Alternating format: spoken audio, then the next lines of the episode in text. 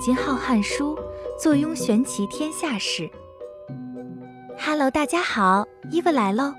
在充满南洋风情的背景音乐下，我们要继续来分享东南亚有趣的鬼故事哦。今天要讲的是古曼童的由来以及它的一些禁忌，希望大家会喜欢哦。那我们不啰嗦，节目开始吧。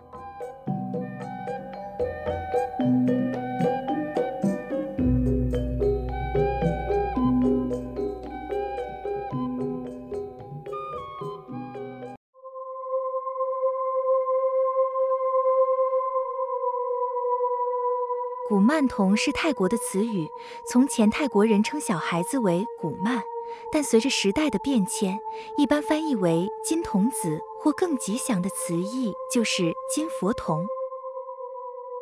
古曼童是泰国已经流传了数百年的奇异圣物，是会给供养人带来意外财富的小孩。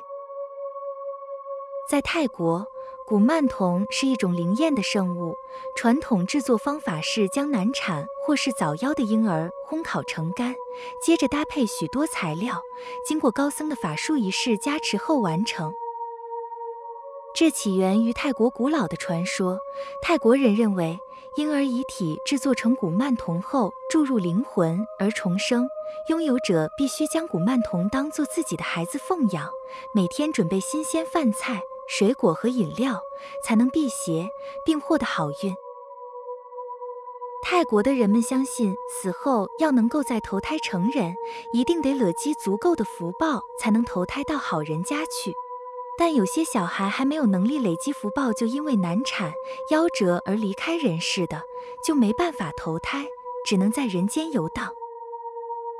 为了避免被大鬼欺负，有时还得忍受寺庙的正面能量，委屈地躲在寺庙周遭，直到遇见擅长古曼童术法的师傅，把他们的灵体收入玩偶内，放在庙里听佛法修行，等待有缘的爸妈带他们回去供养。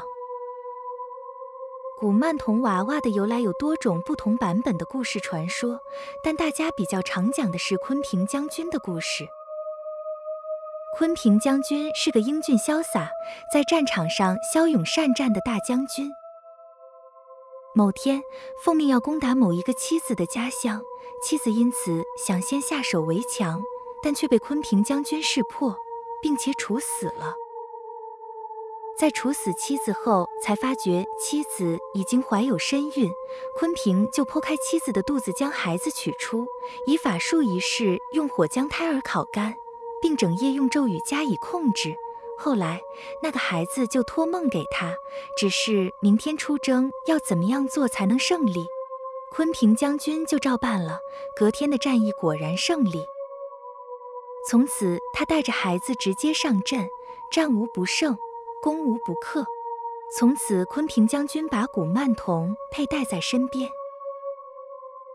另一个古曼童娃娃的由来，则是说，以前泰国若有人家中有小孩过世，父母亲就会做个小雕像在家中供奉，以此来怀念自己的小孩。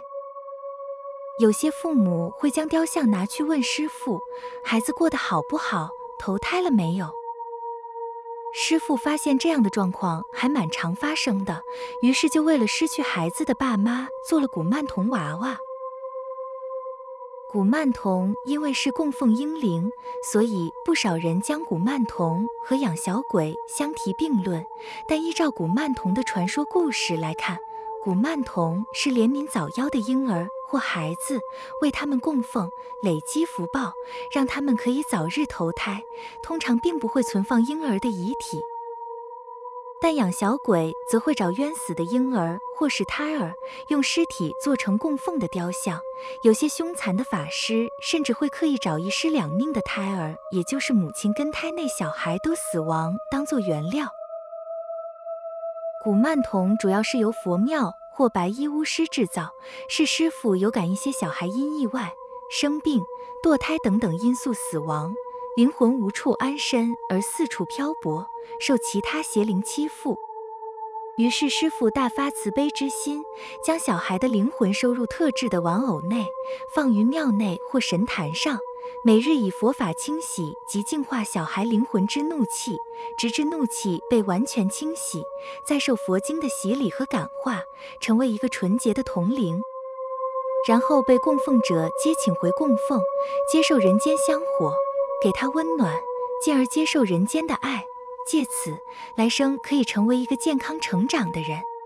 供奉者亦只需抱着爱心而收养童灵，古曼童会因应供奉者对他之恩，而暗地里协助和保护供奉者及其家人，免生意外或受其他邪灵滋扰。常常有人问：听说古曼童可以招财、招桃花，是真的吗？虽然原本是为了父母亲而制作古曼童，但古曼童具有基本的防小人。招财、招桃花等提升运势的能力，所以有些人会为了得到更多好运而请古曼童回家供养。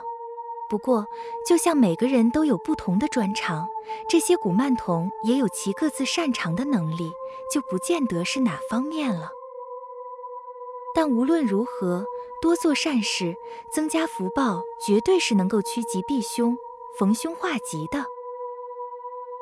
古曼童也是泰国人广为认识的一种法宝圣物，有着多方面的法力，常用于为供养人消灾解难、添福聚财，例如使供养人生意兴隆、预报危险以及困难、看守门户、防贼防盗、抽奖得财等等，具有极大的魅力。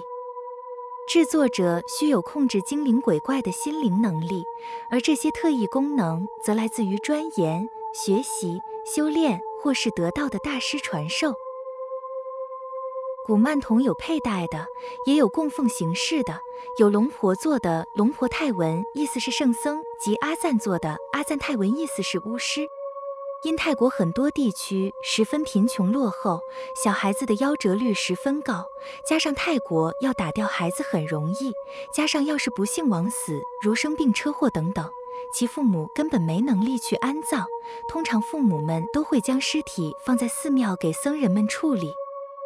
高僧行者有鉴于此，所以大发慈悲之心，会先找适合的日子，替那些小朋友灵魂诵经，即做一场大型法事，并施法召回魂魄，然后把这些流离失所的可怜小孩魂魄注入金身内，并用佛法感化他们，与领养者结个善缘。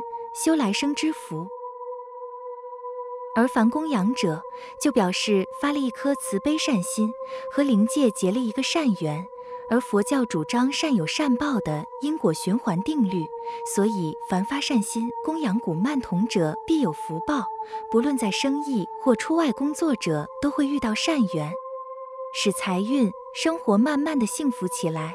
相反的，用古曼童来做坏事，就必定会有恶报。人们都常说养古曼童很邪门，其实古曼童本身是没有好坏，他们只是小孩子，而供养者就是他们的父母。他们性格是很单纯的，只要供养者对他们好，他们对供养者会更好。古曼童原本连香火也没有，魂魄流离失所，现在你给他们一个家，给他们家庭温暖，他们是知道的。如果要说恐怖，其实有什么比人类还恐怖？人类可为一己私欲出卖身边的人，做出很多损人利己之事。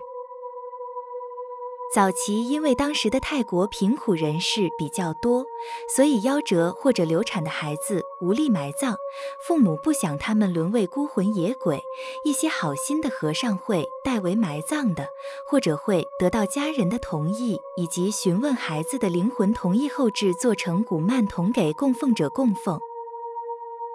所以越早的古曼就越有力量。后期因为法律关系，现在的古曼已经是不含音料，音料指的是无师古、师友等的古曼童，都是和尚或者法师招无主的孩童灵魂自愿入灵制作的。以上就是对于泰国古曼童的一些说法的整理。如果有任何的补充，也欢迎您在底下的地方留言跟我们说哦。谢谢。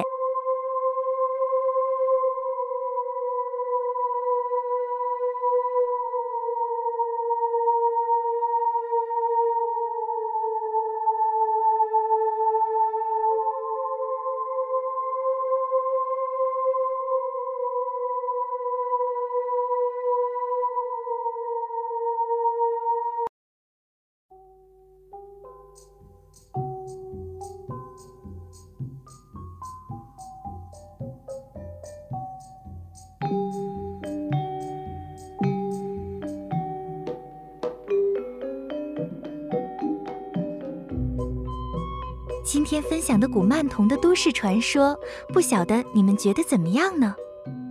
有任何恐怖的鬼故事，也可以写信或留言告诉我们哦。今天的节目就到这边，如果喜欢悠游玄奇的话，麻烦您点赞或是点五颗星、订阅以及分享哦。您的小小动作将会是伊娃继续创作的动力哦。